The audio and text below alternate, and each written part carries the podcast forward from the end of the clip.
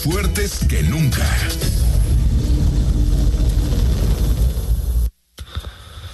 Son las 8 en punto. ¿Cómo están todas? ¿Cómo están todos? 6 de enero estamos en imagen. Jalisco. Bueno, apenas van 6 días de este año. Ni siquiera hemos cumplido una semana de 2021. Y ya estamos viendo imágenes inéditas. Inéditas. Lo que sucedió hoy en Estados Unidos. El asalto de una multitud enardecida, enojada, armada, amenazante en la sede de la soberanía de los Estados Unidos, nos habla de una amenaza a la democracia de nuestro vecino del norte que no habíamos visto nunca, nunca. Si algo tienen los Estados Unidos, podemos criticarles mucho su política exterior, que andan haciendo guerras en todo el mundo por petróleo, muchísimas cosas. Pero si algo les podemos reconocer es que llevan 250 años, 250 años, cediendo el poder de forma pacífica. Cada que las elecciones, cada que los electores deciden cambiar de partido, cambiar de personas, las instituciones funcionan de tal manera que permiten el traspaso pacífico del poder. Es una historia tan larga en materia democrática que cuando Estados Unidos ya estaba haciendo elecciones, en Europa seguía habiendo aristocracias, reyes absolutos, y nadie votaba. Es decir, estamos hablando de la democracia más antigua del mundo, la democracia más sólida del mundo. Pero llegó un extravagante, Donald Trump, que ha ido tratando de poner en riesgo todo lo que la democracia supone. Libertad de expresión, libertad de pensamiento, libertad de manifestación e incluso el voto en sí mismo. Desde las elecciones de noviembre, Trump se ha dedicado a decir que hubo un fraude. ¿Te suena, no? Que hubo un fraude que no puede explicar cómo pasó. Que no puede explicarlo. Pero él dice que hubo un fraude. Y esto ha provocado que haya una serie de radicales en Estados Unidos, una serie de extremistas en Estados Unidos, que creen eso, que creen que le robaron a su héroe, a Trump, le robaron la presidencia de los Estados Unidos. Y por lo tanto se atreven a entrar en el Capitolio y a impedir algo que era un ritual sagrado de la democracia de Estados Unidos, que es, pues simplemente el Senado vota por lo que los ciudadanos ya decidieron, que es que Biden sea el nuevo presidente de los Estados Unidos. Entraron los manifestantes al Capitolio, empezaron a disparar, a romper vidrios, se sentaron en las sillas de los senadores, amenazaron personas, tiraron barricadas, se enfrentaron con la policía, entraron al edificio, todo para decir que había fraude electoral. Había alguien que podía apagar eso. Donald Trump, el presidente de los Estados Unidos. Y esto dijo. Pero tienen que irse en este momento a su casa. Tenemos que tener paz. Tenemos que tener ley y orden. Tenemos que respetar a nuestro gran personal de la ley y el orden. No queremos que salga herida nadie. Es un periodo muy difícil. Nunca ha habido un momento así en que pasara algo así, cuando nos lo pudieran quitar a todos, a mí, a ustedes, a nuestro país. Este, esta ha sido una elección fraudulenta, pero no podemos hacer lo que le conviene a esta gente. Tenemos que tener paz. Por eso váyanse a su casa. Los queremos, son ustedes muy especiales. Ya ven lo que pasa, ya ven cómo se trata a otra gente tan mala y tan maligna. Yo sé lo que ustedes sienten, pero váyanse a su casa y váyanse a su casa en paz. Una elección fraudulenta. Yo sé lo que ustedes sienten. Nunca pensé que me tocaría ver esto en, en Estados Unidos. Sabemos que hay países, eh, democracias, o bueno, no democracias, bien estados bananeros en donde este tipo de cosas suceden y se confirman prácticamente golpes de Estado. Y las mentiras de Trump han, han hecho que um, incluso la red social Twitter, que nunca lo había tenido una práctica tan sistemática, ha tenido que bloquear los mensajes del presidente de los Estados Unidos porque incitan al odio, porque mienten y porque se trata de manipulaciones de lo que en realidad está sucediendo. Está suspendida la cuenta de Trump, suspendida. No le dejaron emitir tres tweets, se emitieron y fueron suspendidos automáticamente por esa razón. ¿Qué sigue en los Estados Unidos? En este momento está la sesión en vivo, están los senadores haciendo lo que deben hacer, que es certificar simplemente el proceso. No es, también sucede en México eso. Es un, es, es algo inercial. Nunca, realmente nunca había sido gran debate porque era simplemente se declaraban los estados, se llegaba al colegio electoral, el colegio electoral determinaba quién tenía o quién lograba superar los 270 votos y tras eso se elegía al presidente de los Estados Unidos simplemente como una inercia, como un rito que se hace cada cuatro u ocho años de cambio de poderes dependiendo si hay o no reelección. Sin embargo, Trump ha sido capaz de estirar, de tensionar tanto la cuerda que hoy ha terminado en violencia y con una muerte Murió una persona dentro de estos enfrentamientos en las zonas cercanas al Capitolio en Washington. Y una reflexión que tiene que ver no solamente con lo que está sucediendo en Estados Unidos, sino lo que está sucediendo en todo el mundo. En todo el mundo, gobernantes llegan al poder con un discurso de satanizar al otro, de polarizar, de menospreciar, de juzgar que quien piensa distinto es su enemigo, es un comprado, es la mafia del poder. Todo aquel que discrepa es un enemigo, es un enemigo de la nación, es un enemigo del país. ¿A dónde nos lleva eso?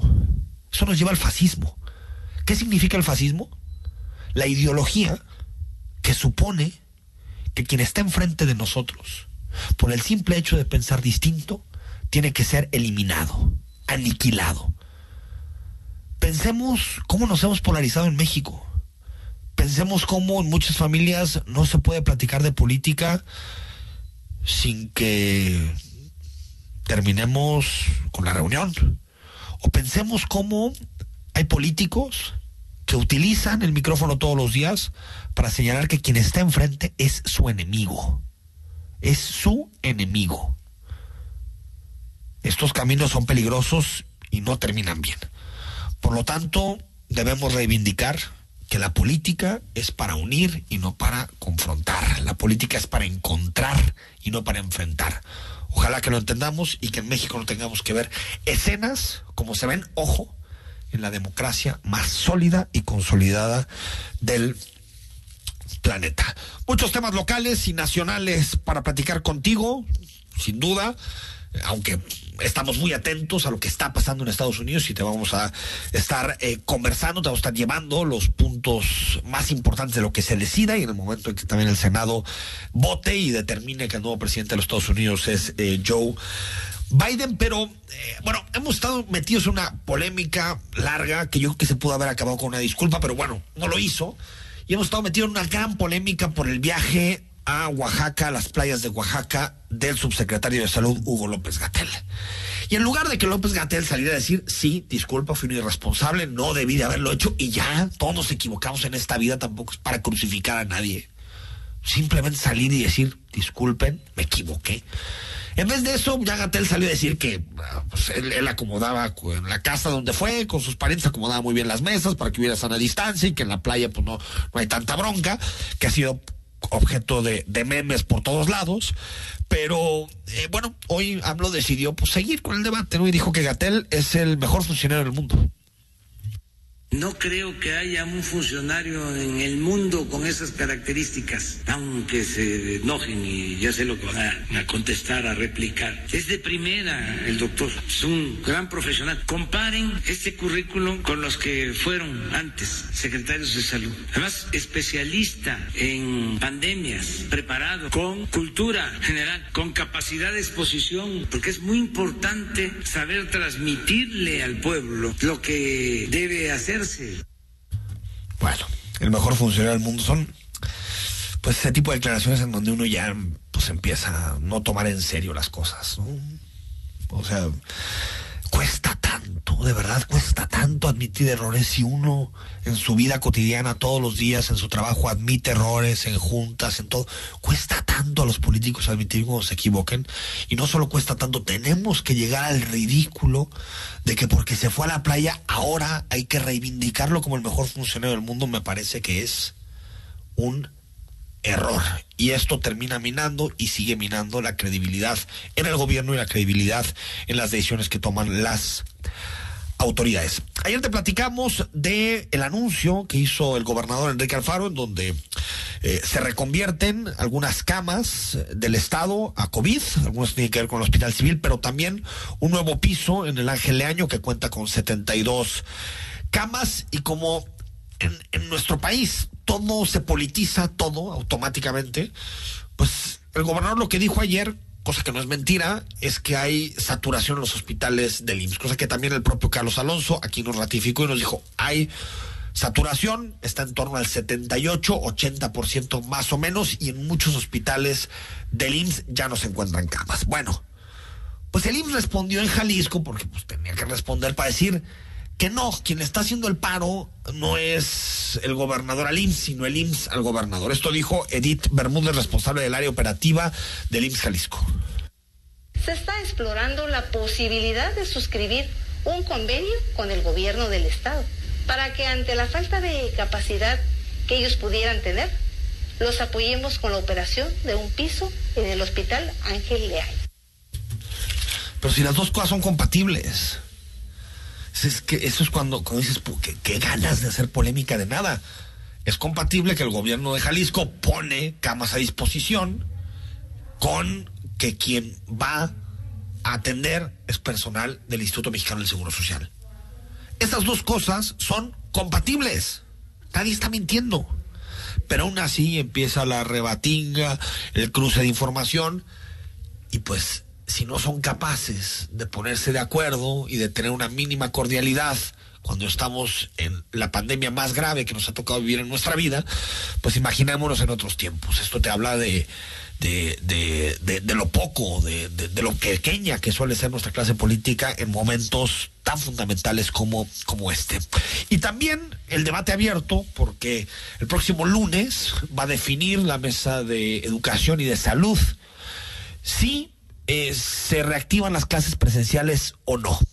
La opinión de la Universidad de Guadalajara es que no se deben reactivar las clases presenciales. Esto dijo el rector Ricardo Villanueva.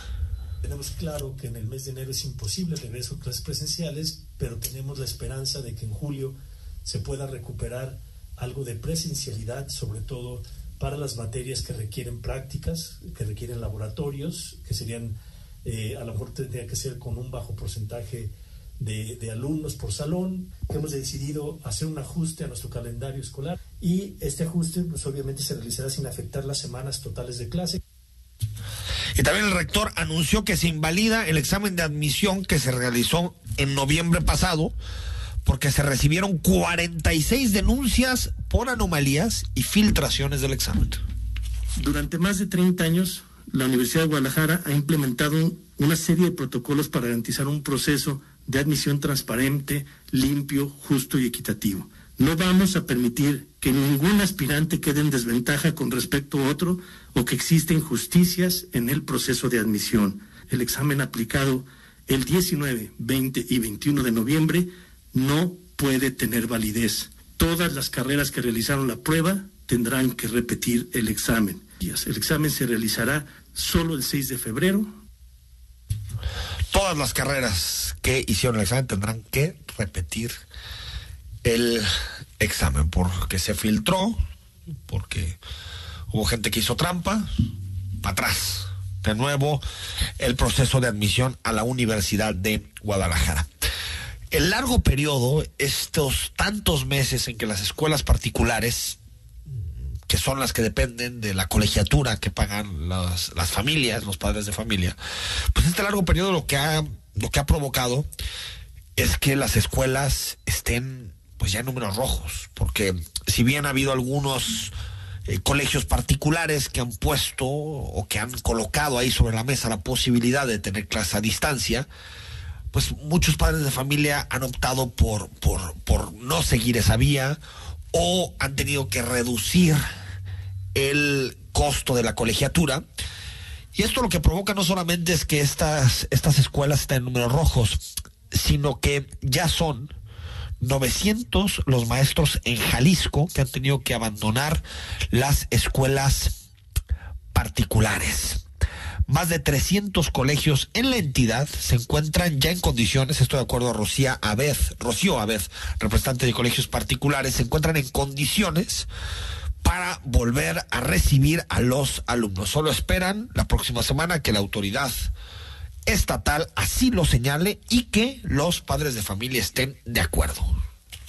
Pues ha estado muy delicado. Algunos colegios pactaron con los maestros a un pago menos, un porcentaje menos del que ellos estaban ganando para poder ajustar todos los gastos que se han presentado. 180 colegios que han tenido que cerrar por falta de liquidez. 180 colegios que han tenido que cerrar por falta de liquidez. La situación es muy dura, muy, muy difícil, pero si vemos los datos, y ahorita estaba revisando ya la información eh, sobre eh, este 6 de enero, los casos de, de, de COVID, no, no, no hay forma. En Jalisco son 70 muertes confirmadas, 429 contagios en las últimas 24 horas, hay una reducción. Ayer estábamos hablando de, o estos días estuvimos hablando casi de mil, o incluso superando los mil, pero las muertes siguen siendo muy altas. Ayer fueron 69, fueron 70. Eh, no creo que haya condiciones para el retorno a la, a la escuela, pero también uno debe entender que las escuelas particulares están enfrentando una situación muy difícil, muy complicada, y que, eh, pues, como vemos el panorama, la lentitud a la hora de aplicar la vacuna está haciendo que yo creo que sea muy difícil, muy complicado, que durante 2021 se llegue a vacunar una buena parte de la población. Si seguimos a este ritmo, pues yo creo que lo natural es que alcancemos ese 60-70% de, un, de una inmunización para el próximo año. Entonces, ¿cuándo es el momento adecuado para volver a las aulas? Es una pregunta muy complicada. Ojalá que la mesa de educación, la mesa de salud, tome una decisión responsable y siempre pensando en la salud y el interés de las niñas y los niños. Vamos al corte, son las 8 de la noche con 18 minutos. Recuerda que el WhatsApp está abierto, 33 33 69 45 22. Nos puedes mandar un mensaje de audio si quieres, puedes, mientras vas eh, conduciendo, puedes, si se te ocurre algo, alguna idea, nos puedes mandar eh, algún comentario. Ahí está abierto, puedes mandar mensaje de audio, trata de que sea breve y que sea eh, claro y también respetuoso para, para ti y para la audiencia. O si tienes eh, alguna pregunta para Dolores Pérez Lascarro, ella es eh, precandidata a Guadalajara por futuro y en unos segundos más, en unos instantes más, se sienta aquí en esta mesa, en la mesa de imagen Jalisco. El análisis político. A la voz de Enrique Tucent. En Imagen Jalisco. Regresamos. Personas de todas las etnias. De todas las edades. De todas las orientaciones sexuales. Con su identidad o expresión de género. O con cualquier discapacidad. Tenemos derecho a votar en las elecciones más grandes de la historia. Porque nuestro voto cuenta igual. El INE garantiza nuestro derecho con protocolos de atención y medidas sanitarias. Sin ninguna diferencia. Y en igualdad de condiciones. El 6 de junio, el voto sale y vale. Contamos todas. Contamos todos. INE. Eres capaz de tomar buenas decisiones. Y ahora que cuentas con nuevos mecanismos de participación, sabes que tu participación vale. Y que va mucho más allá de las elecciones. ¿Conoces los mecanismos de participación social? Ingresa a www.iepcjalisco.org.mx. Es necesario que alces tu voz. Expresa lo que piensas, lo que no te parece. Lo que no se está cumpliendo. La participación es tuya. Utilízala. Instituto Electoral y de Participación Ciudadana del Estado de Jalisco. Entonces, ¿qué? ¿Te vas a seguir haciendo? ¿Vas a seguir permitiendo que todos estos políticos mediocres y corruptos... Sí, eso. Sigan haciendo lo que se les da la gana con nuestras vidas. ¿Te vas a quedar cómodo en tu casa ese domingo tan importante? Mientras me... estos tipejos siguen violando una y otra vez tus derechos. De una vez te digo. Que yo no. Pásate a la izquierda. Todo México se está pasando a la izquierda. El PT te acompaña.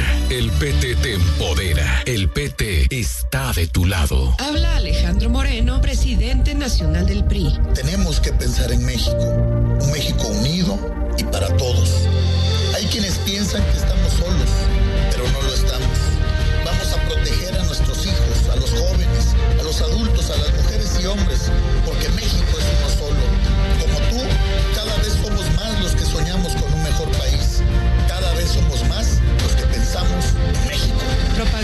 a militantes y simpatizantes del PRI. Las voces más importantes del análisis político en Jalisco, en un espacio para comentar, reflexionar y polemizar sobre los temas de tendencia a nivel local, nacional e internacional. Imagen, más fuerte que nunca.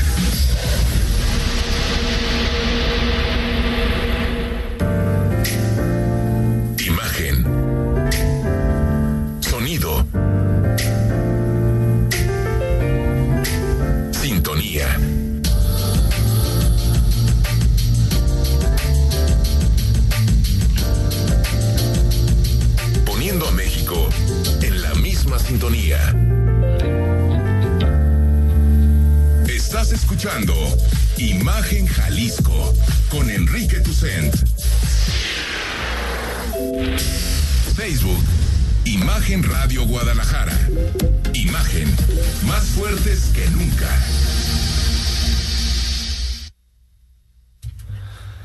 Estamos de vuelta, gracias por seguir con nosotros. Son las 8 de la noche con 22 minutos. WhatsApp 33 33 69 45 22. Escríbenos, mándanos mensajes, comentarios o si quieres alguna pregunta para Dolores Pérez Lascarro, que es eh, precandidata a Guadalajara por Futuro. Futuro es el partido político que impulsó o que, digamos, eh, viene de las candidaturas independientes de 2018 que conocimos en su momento como el Arbolito, como Wikipolítica, y que seguramente tú relacionas con Pedro Kumamoto.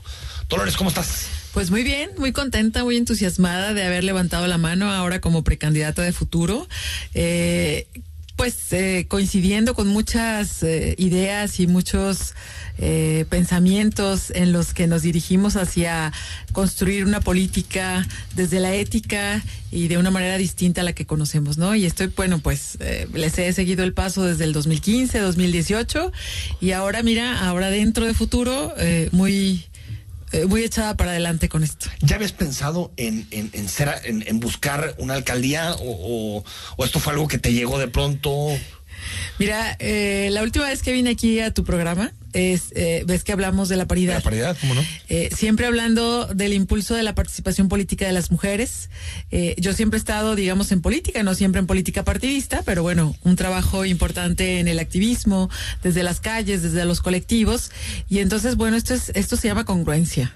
Yo creo que eh, eso es eh, sumamente eh, fundamental para que las mujeres sepamos que podemos y que además podemos levantar la mano eh, por una alcaldía eh, que es una de las ciudades más importantes del país y que tenemos posibilidades. Más. La más la importante. Más, Dolores, por favor, la más. la más importante del país. Y, y, eso me emociona muchísimo. He recibido muchas muestras de cariño, de apoyo, de, de, de, sorpresa, pero de sorpresa buena, ¿no? De decir, ay, Dolores, ¿por qué no nos habías dicho, no? Pero bueno, esto se fue construyendo desde la confianza, desde la amistad. Y ahora, bueno, pues a, acá hablándoles a los militantes y las militantes de futuro, ¿no? Que puedan eh, confiar en mí para representar este Ahora, proyecto. eres para candidata única. Soy precandidata única. O sea, vas a ser la candidata, pues. Bueno, eso eso espero que lo ratifiquen los los y las militantes. ¿Van a votar o, o cuál va a ser el proceso Eh, interno? está, eh, tendremos que ver el proceso interno, tendremos que ver esa ratificación, incluso puede ser del Consejo Político, eh, porque bueno, la, estuvo abierta la convocatoria durante más de una semana y eh, y fui la única que quería sacarse la rifa del tigre, quizá. ¿Qué, qué, qué? A ver, yo sé que ahorita nada más se puede hablar para simpatizantes, pero hablando así a los simpatizantes y a, y a- y a los militantes y a las militantes de futuro, eh, ¿qué, qué problema es el, es el más grave que ves en Guadalajara? Sabemos que hay muchos y los enfrentamos todos los días. Queremos mucho esta ciudad, pero sabemos que tiene problemas. ¿Cuál es? ¿Cuál es el, el que tú dirías? Este es el que digo, mm, Eh, Yo, yo creo que, a ver, hay varias cosas, pero sí, principalmente cuando platicas con las personas es la, obviamente la inseguridad como lo ha pasado y tenemos que hablar de una metropolización, ¿no? Esta parte de Guadalajara está pasando por una inseguridad, eh, ya son diferentes formas de violencia dentro de las de la propia ciudad. Eh, yo creo que esto se debe a una degradación del tejido social importante. Eh, que se ha venido dando desde hace muchos años, que no se ha, pu- ha puesto atención en este tipo de políticas públicas para el desarrollo de las personas que menos oportunidades han tenido. Yo creo que por ahí va el asunto. Necesitamos no, solamente decir, sí, es que vamos a agarrar a tantos ladrones. A, a ver, no, ¿por qué delinque la gente? ¿Qué está pasando? Y eso tenemos que tener muy claro. Yo creo que ahí ah, hay una oportunidad inmensa para poder reconciliar al oriente con el poniente.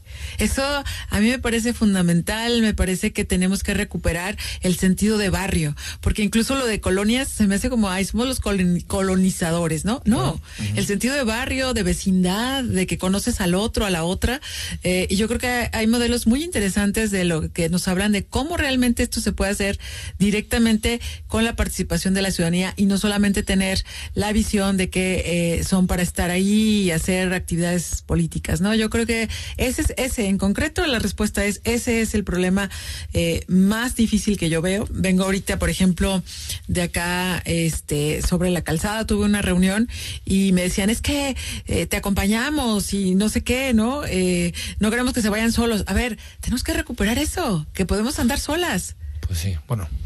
y solos, ¿no? Porque ya no solamente es realmente una no podemos. No, tenemos que recuperarlo. Y tener- tenemos que recuperar, pero realmente Y hay una cosa, no, no es decir, lo vamos a hacer en, en 15 minutos. no, y eso es imposible. Sí, es ¿no? imposible. Entonces yo creo que es aquí tener las voluntades, tener realmente los cimientos, aprovechar las investigaciones académicas que hay y de cómo otras ciudades se han recuperado. Ahí tenemos un, un caso muy emblemático que es Ciudad Neza y que a mí me parece que eh, eh, los elementos que han utilizado tendrían que eh, tendríamos que voltear a verlos y decir Pero siguen teniendo ¿no? índices altísimos, Mesa. Altísimos y te voy a decir de todas maneras eran No, megas. peores. La Bernesa era. es la ciudad más poblada de este país Sí. Y, Y aparte el- con un grado de densidad muy alto, con unas Totalmente. lógicas económicas Entonces, muy complejas. ¿no? eso lo vemos, las personas tienen miedo de salir a la calle, hemos tenido que buscar eh, formas de protegernos y proteger a nuestra familia, ser, eh, ser como un poco autodefensas, ¿no? De ponerle estas cosas a la casa y la alarma y la luz y préndele y, y sácale foto al señor que está en la esquina porque quién Pues sabe qué sea. Si asesinan a un exgobernador por la espalda en una de las avenidas más importantes, uno de los centros turísticos más importantes del mundo, pues. Pues Así se es. imagina caminando de a la casa en la noche. Hay mucho que construir, mucho que reconstruir y muchas ideas ponerlas sobre la mesa, porque Guadalajara está llamada a ser una Guadalajara, eh, pues, eh, con miras a, a vivir así, a- a- a oler esa tierra mojada, porque también el medio ambiente está degradado. Eh, yo creo que no podemos vivir la ciudad que merecemos. Entonces yo, yo, yo estoy convencida de que se puede, que no es en 15 minutos, ni es a lo mejor en tres años, pero hay que sentar bases. Ahora, eh, tú pensando en el panorama electoral, ahí está fragmentadísimo el panorama electoral porque pues uno saca cuentas y en una de esas habrá entre 11 y 12 partidos con candidatos en, en, en Guadalajara. Eh, ¿Ves opciones de ganar? ¿Tú, Dolores? Sí, me meto a esto no como una candidatura testimonial. Me meto a esto para aspirar a ganar la presidencia municipal. Eh, no sé si esto sea. No creo, y si no, bueno. No, Alguna vez me lo, lo que quiero decir es, eh, no es testimonial. Yo creo que tenemos que tener la confianza de decir, podemos ir. Ahora va a ser complicadísimo. Así, es complicado ahorita en la precampaña porque eh, eh, me he reunido con militantes 3-4 en la cochera, en el parque, eh, donde haya Es que no se poder hacer ventilación. no se pueden hacer tradicional, ¿o? Exactamente. Y, y hay algo que me parece que es un recurso importante, es esta parte de los debates, ¿no? Que, que, que, que se pueda ver y que las personas puedan eh, escuchar. ¿Qué quiero decir con debates? ¿Cuáles van a ser los argumentos que vamos a utilizar? ¿Por qué? Porque las personas estamos cansadas de los pleitos. Estamos cansadas del odio que se eh, profesan pros y contras de un personaje o de otro personaje político y que a lo mejor en el, en el primer momento nos pueden decir, ay, este, ¿cómo quieren ser no violentos y asertivos? Se puede. Y hay que tenerle respeto a las personas para poder ir a hablar de propuestas. No queremos estar en, en ay, me voy a unir al otro y me voy a hablar de este y por quedar bien, no. Vamos con toda la buena voluntad, con toda la generosidad a poner las propuestas sobre la mesa, a hablarle a las personas de una manera asertiva e, insisto, no violenta. Hay que tenerles respeto. Tienes una trayectoria donde has sido académica, has eh, sido consultora en materia de temas de paz, de construcción de paz. Lo que me llamó la atención, 20 años de panista. Duré 20 años en el de PAN. pan. No, yo, realmente, yo no. No sabía. se me pasaba por la cabeza, ¿eh? Fui- fuiste, estuviste en el PAN desde 1992. En el 92 entré como militante del PAN, era yo muy jovencita, era la única, yo, yo duré un tiempo, ocho años viviendo en un municipio cercano de aquí, era la única oposición. Este, no, en el Arenal. Ah, yo dije tan. Bueno, cerca. Cercano fuera de la zona cercano fuera de la zona metropolitana. metropolitana y fue una experiencia maravillosa, lo tengo que decir, porque bueno, ahí está en Wikipedia mis antecedentes, yo no oculto nada, eh, porque me dio la oportunidad de ser candidata por el Distrito 1, donde yo pude hasta recorrer norte, ¿no? hasta todo, hasta Huejuquilla el Alto. Eh, son, eran ese, hoy son 23, en ese tiempo eran 21 municipios, de conocer realmente el, la otra, el otro rostro de la desigualdad, de la pobreza en las comunidades indígenas, en las comunidades rurales. Eh, eso no se puede pagar con nada. Eh, pero realmente mi participación política ya real dentro del partido terminó como en el 2005 eh, y me eh, renuncié al partido en el 2013, o sea, ya va a ser ocho años. años, ocho años. Ocho años. Eh, a ver, no, ¿Y no. por qué renunciaste al PAN? Renuncié al PAN porque vi que ya no era lo que yo quería ni por lo que yo entré. No quiero decir que yo era la buena y los otros los malos, simplemente no eran los ideales que yo ya estaba persiguiendo. Eh, yo recuerdo cuando empezamos campañas, eh, colectábamos de un peso y nadie quería ser candidato y, y después todo el mundo quería ser candidato y después todo el mundo se afilió para tal y cual cosa, ¿no? Pero bueno, no, voy a- no vengo a hablar de ellos, sino hablar de mí y decir simplemente fue una etapa que se cumplió en mi vida. Después empecé muy duro o poco antes de renunciar a eso con el activismo por los derechos humanos y la construcción de paz y no había pensado hacer política partidista hasta que me siento hoy eh, como en mis veintes como cuando empecé con esa en ese, ese idealismo de hacer política transparente, ética, honesta, de cambiar la función pública, de cambiar la forma de ejercer el poder. A ver, el poder se ejerce en estos momentos desde la visión y el pensamiento de un ser humano blanco, occidental y hombre.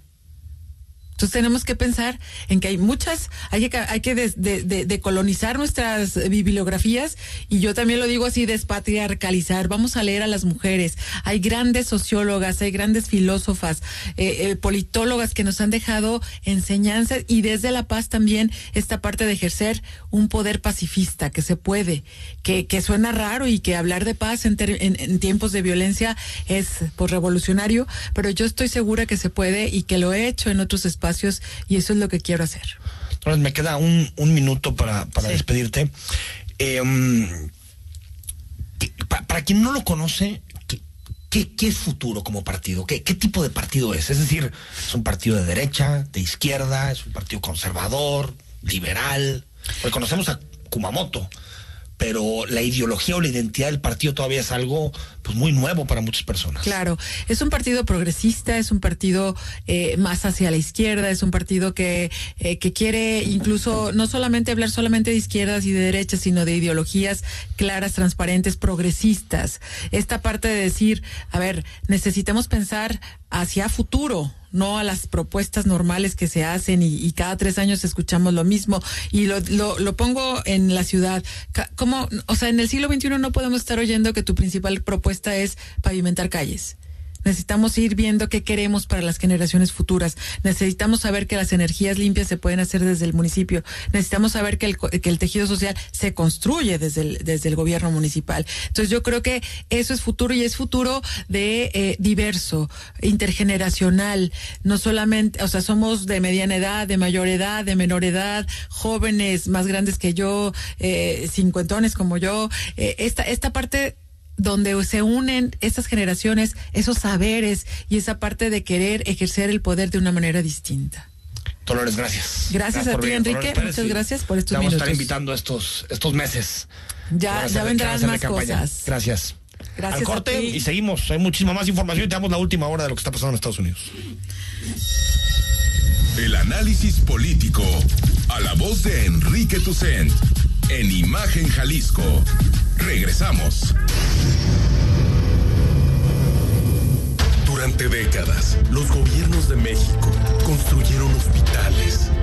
De kilómetros de carreteras. La economía crecía a más de 2% todos los años. Pero desde hace dos años, México está paralizado. Se apoderó del país la ineficiencia, las ocurrencias, el desabasto de medicinas y el desempleo. El partido en el poder es una desgracia para México. PRI, el Partido de México. Trabajar es solo el principio. También hay que estar dispuestos a lograr un cambio. Cambio de mentalidad, cambio de actitud. Ponerle acción a las palabras. Lo que se dice, se hace. Eso es congruencia. Ese es el México que queremos construir. Hombro con hombro. Juntos. Esa es la gente con la que queremos trabajar. Gente de innovación, de nuevas ideas. Y sobre todo, gente de acción. El futuro está en el cambio. PAN. Acción por Jalisco. Inicia el año haciendo negocios seguros en Intermoda, la plataforma de moda más grande de Latinoamérica. Del 19 al 22 de enero, visita Expo Guadalajara y conoce a las 600 marcas expositoras que suman a más de 1000 stands. Accede a las mejores propuestas de diseño, tendencias y conferencias. Regístrate sin costo en intermoda.com.mx. Imagen Radio, ahora para todo México. Lleva su programación a la televisión abierta en el canal 3.4 de televisión abierta. Imagen Multicast, la mejor información con la mejor tecnología digital de la televisión en vivo y a todo color. Con los reconocidos comunicadores de Imagen Radio, Imagen Multicast. Canal 3.4 de televisión abierta, poniendo a México en la misma sintonía. Queremos conocer tu opinión. Envía un mensaje de texto a nuestra cuenta de WhatsApp 33 33 69 45 22 33 33 69 45 22 Imagen más fuerte que nunca.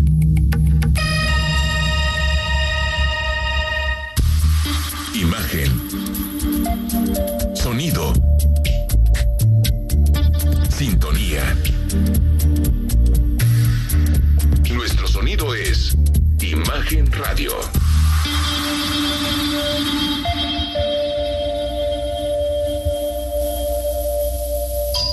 Estás escuchando Imagen Jalisco con Enrique Tucen.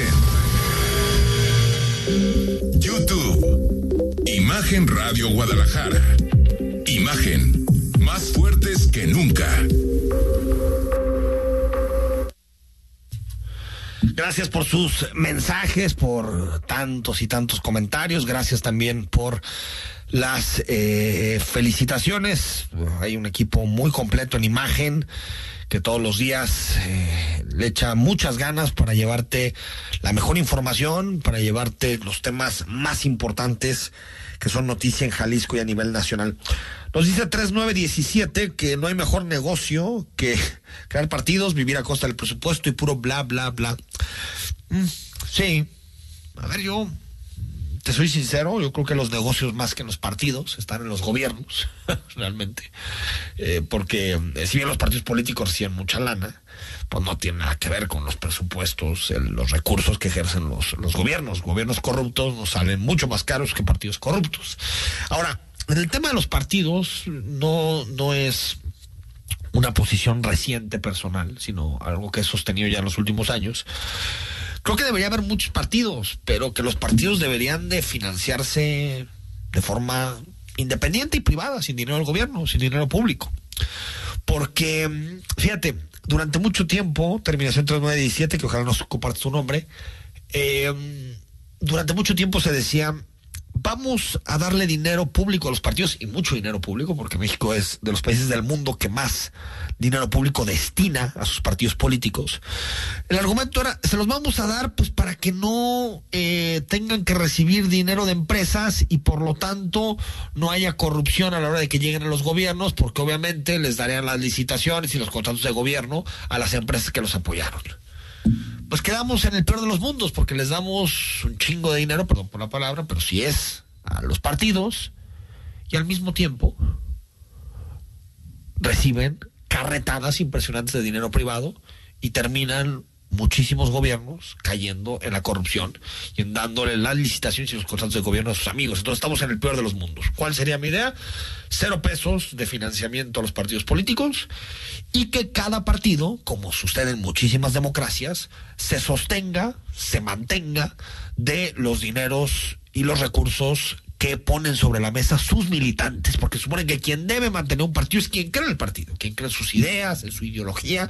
Aquí lo que pasa es que los, los militantes no son militantes por eh, convicción, sino simplemente para ver si agarran una, una chamba.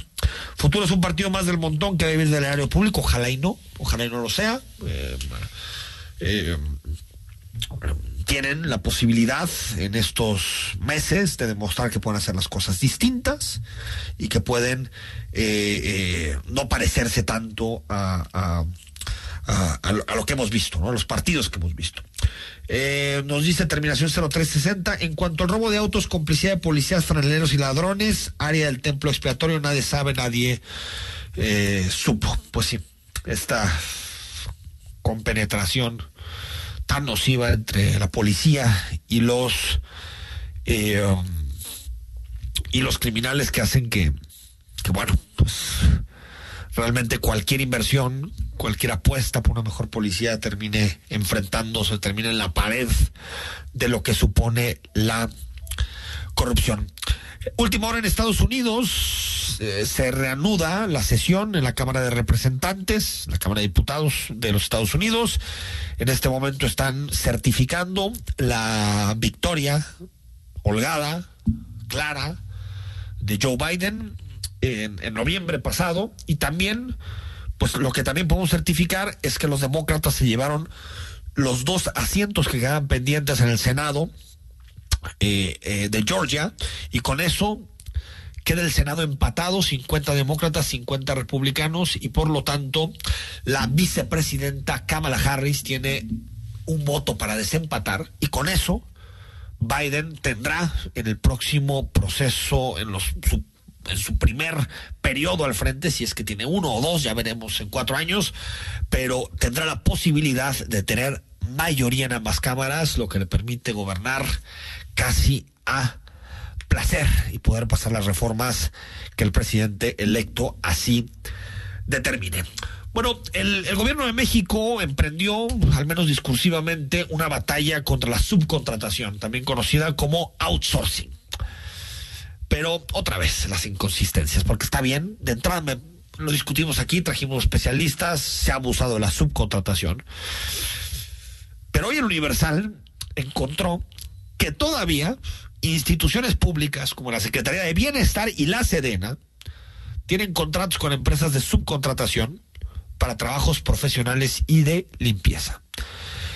En el contrato que encontraron del pasado 23 de diciembre con la empresa Green Mamba Services, la Delegación de Bienestar en la Ciudad de México, por ejemplo, que es delegación federal en la Ciudad de México, se comprometió a erogar poco más de 65 mil pesos por servicios de limpieza. Y tal vez es lo que se debe hacer, porque contratar o dar contratos a personas que dan servicios, que muchas veces son esporádicos o son de apoyo, de asistencia por tiempo navideño, no lo sabemos por vacaciones de algunas personas, no tiene sentido que, que, que esas personas ingresen directamente en la nómina del gobierno. Es decir, sí hay algunas áreas en donde la subcontratación es necesaria.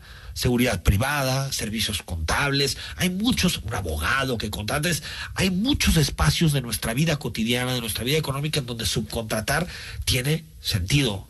Otra vez, lo que muchas veces criticamos de la autollamada cuarta transformación, por tratar de curar un tumor, matan al paciente. En lugar de estirpar el tumor, lo que hacen es matar al paciente. En lugar de hacer cambios quirúrgicos determinados que den impactos positivos, que saquen lo, digamos, lo rescatable de una figura, lo que hacen es acabar de tajo con todo y ya no existe posibilidad también de rescatar lo positivo. López Obrador ha esbozado en su discurso, pues que no se le haría tan mal eso de desaparecer el INAI, el famoso Instituto Nacional de Acceso a la Información y la Transparencia. El INAI respondió al presidente López Obrador y le dijo que plantear la desaparición sería un grave atentado y una violación a los derechos humanos. Defendió el INAI su función al recordar que se trata de un organismo constitucional autónomo creado por y para la ciudadanía. Del 2003 al 2020 se han presentado 2.703.000 solicitudes, de las cuales 2.236.000 son de acceso a la información y 467.000 son de protección de datos personales.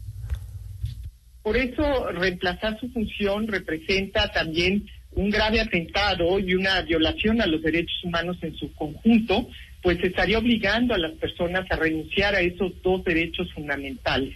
Dar un paso hacia atrás eh, en la consolidación del Instituto de Transparencia sería una regresión en la historia democrática de México. El INAI existe porque las dependencias del gobierno siguen negando información y siguen negando información no solamente a los periodistas, no solamente a los académicos que hacen investigación sobre temas públicos, sino en general a las personas. Eso uno. Y dos, el INAI sigue existiendo porque los gobiernos o las empresas no hacen el mejor uso de nuestros datos personales. Tiene dos funciones el INAI. Transparentar la información pública, como dice el presidente, que la vida pública sea cada vez más pública, bueno, para eso sirve el INAI. Y segundo, para proteger tus datos, los datos que das todos los días, todos. Todos los días, cuando pones a aceptar, cuando inicias un trámite de gobierno, estás dando datos tuyos, constantemente. La única institución encargada de proteger esos datos personales es el INAI.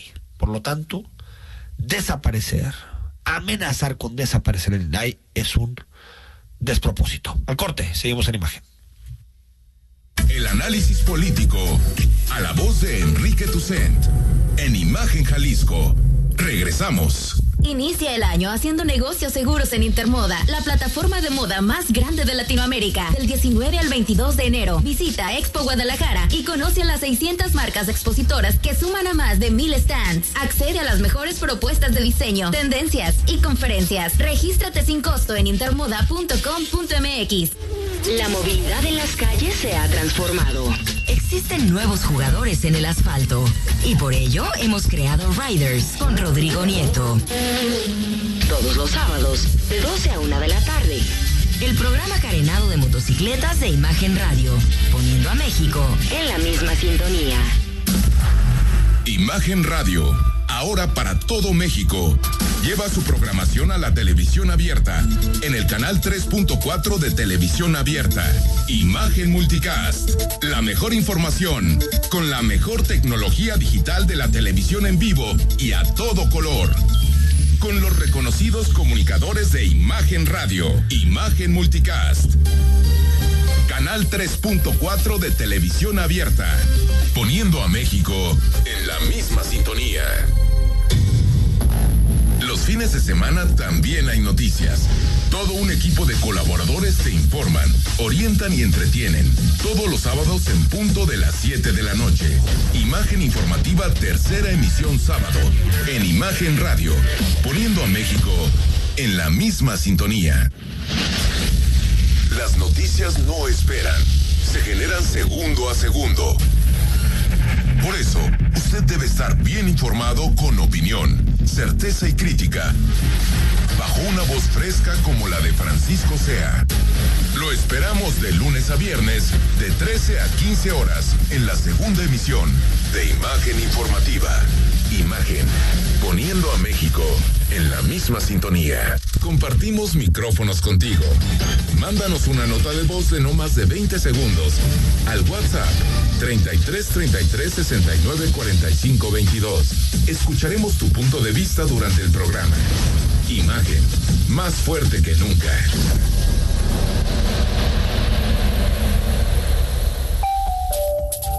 Está usted escuchando Imagen. Sintonía. Poniendo a México en la misma sintonía.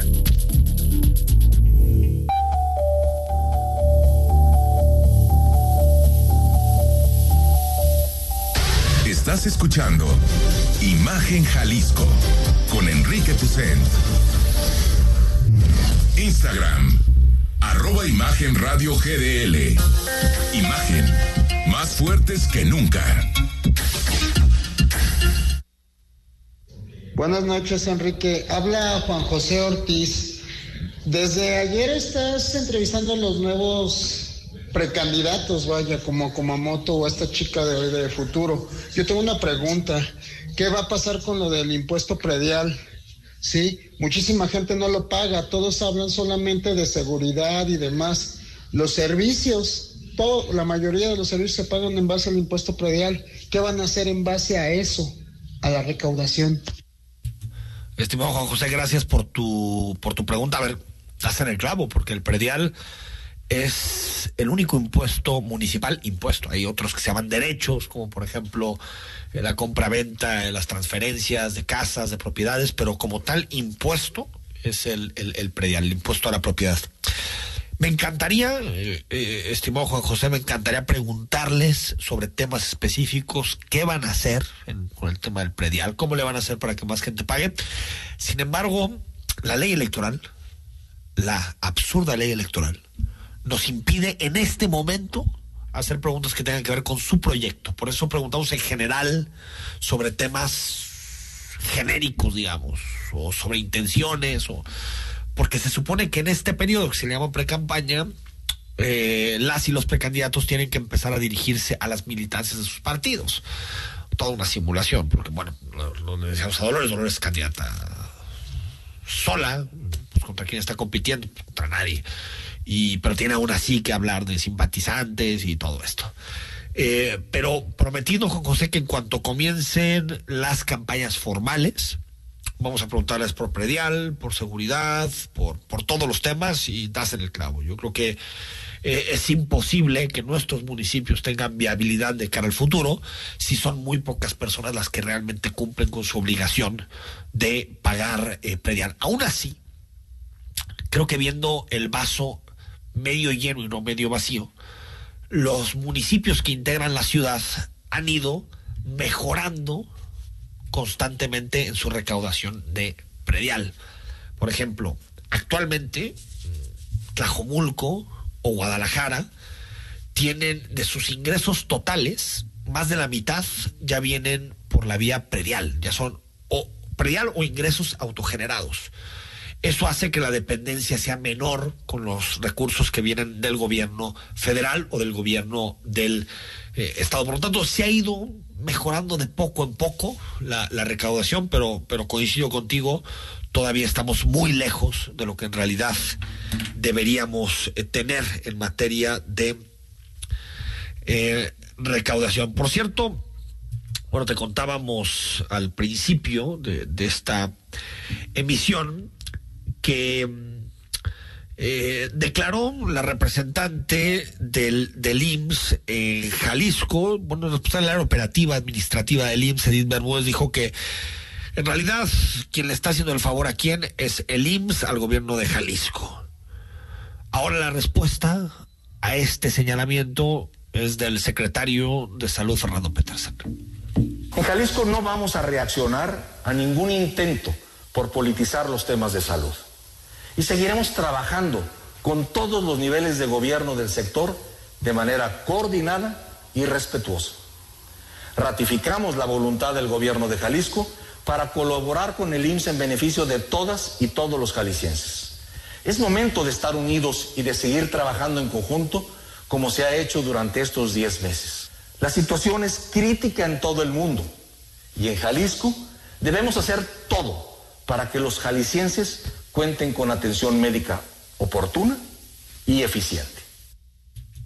Bueno, ojalá con esta declaración, secretario Petersen, esto acabe. Lo importante es que hay más camas para atender a las personas que así lo requieran y tengan que atenderse por el tema del eh, COVID. ¿Recuerdas el apagón de tremendo de finales de, de año? Eh, bueno, se empezó a debatir mucho cuál había sido el origen. Pues eh, el pasado 3 de enero, el gobierno de Tamaulipas denunció ante la Fiscalía del Estado que se había falsificado un documento eh, para justificar los apagones del 28 de diciembre que afectaron a más de 10 millones. Esto es muy grave, que, que los gobiernos falsifiquen documentos. Manuel Barle ya lo aceptó. Dijo que sí, que era apócrifo, pero no hay.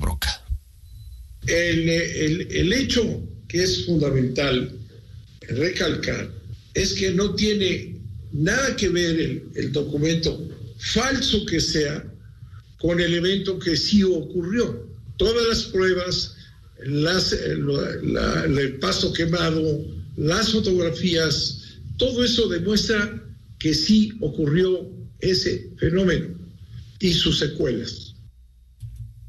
Sí, el asunto es relacionar eso con el apagón y para eso se necesitan documentos técnicos. Avalar y decir que la mentira, el engaño, no es lo importante, pues empieza a ser algo muy común en nuestro gobierno. Nos vamos. Hasta mañana. A partir de las 20 horas tenemos una cita en imagen. Escucha Imagen Jalisco con Enrique Tucent de 8 a 9 de la noche 93.9 FM Imagenguadalajara.mx Imagen más fuertes que nunca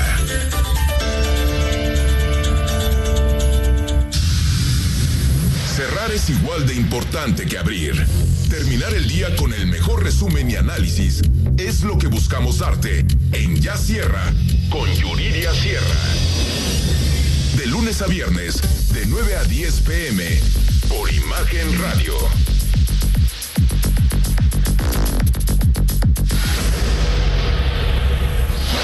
Escucha la voz más saludable de México.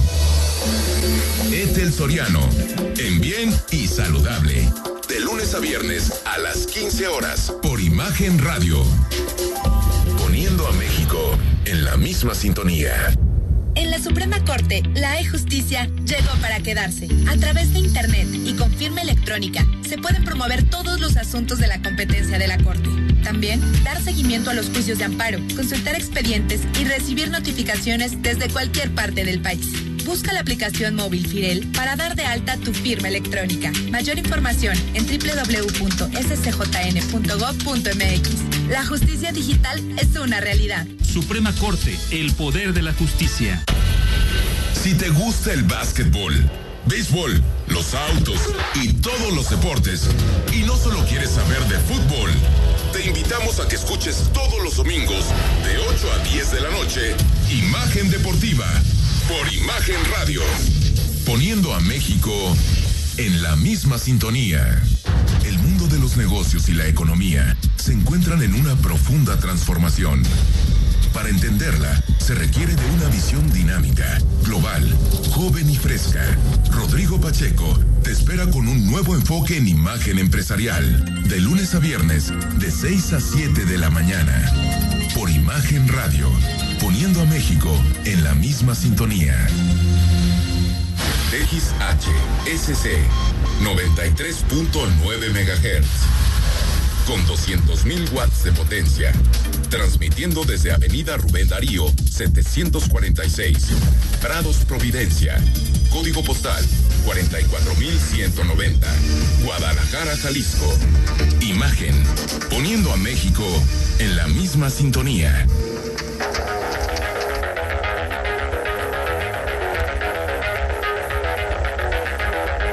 Escuchas imagen Thank you.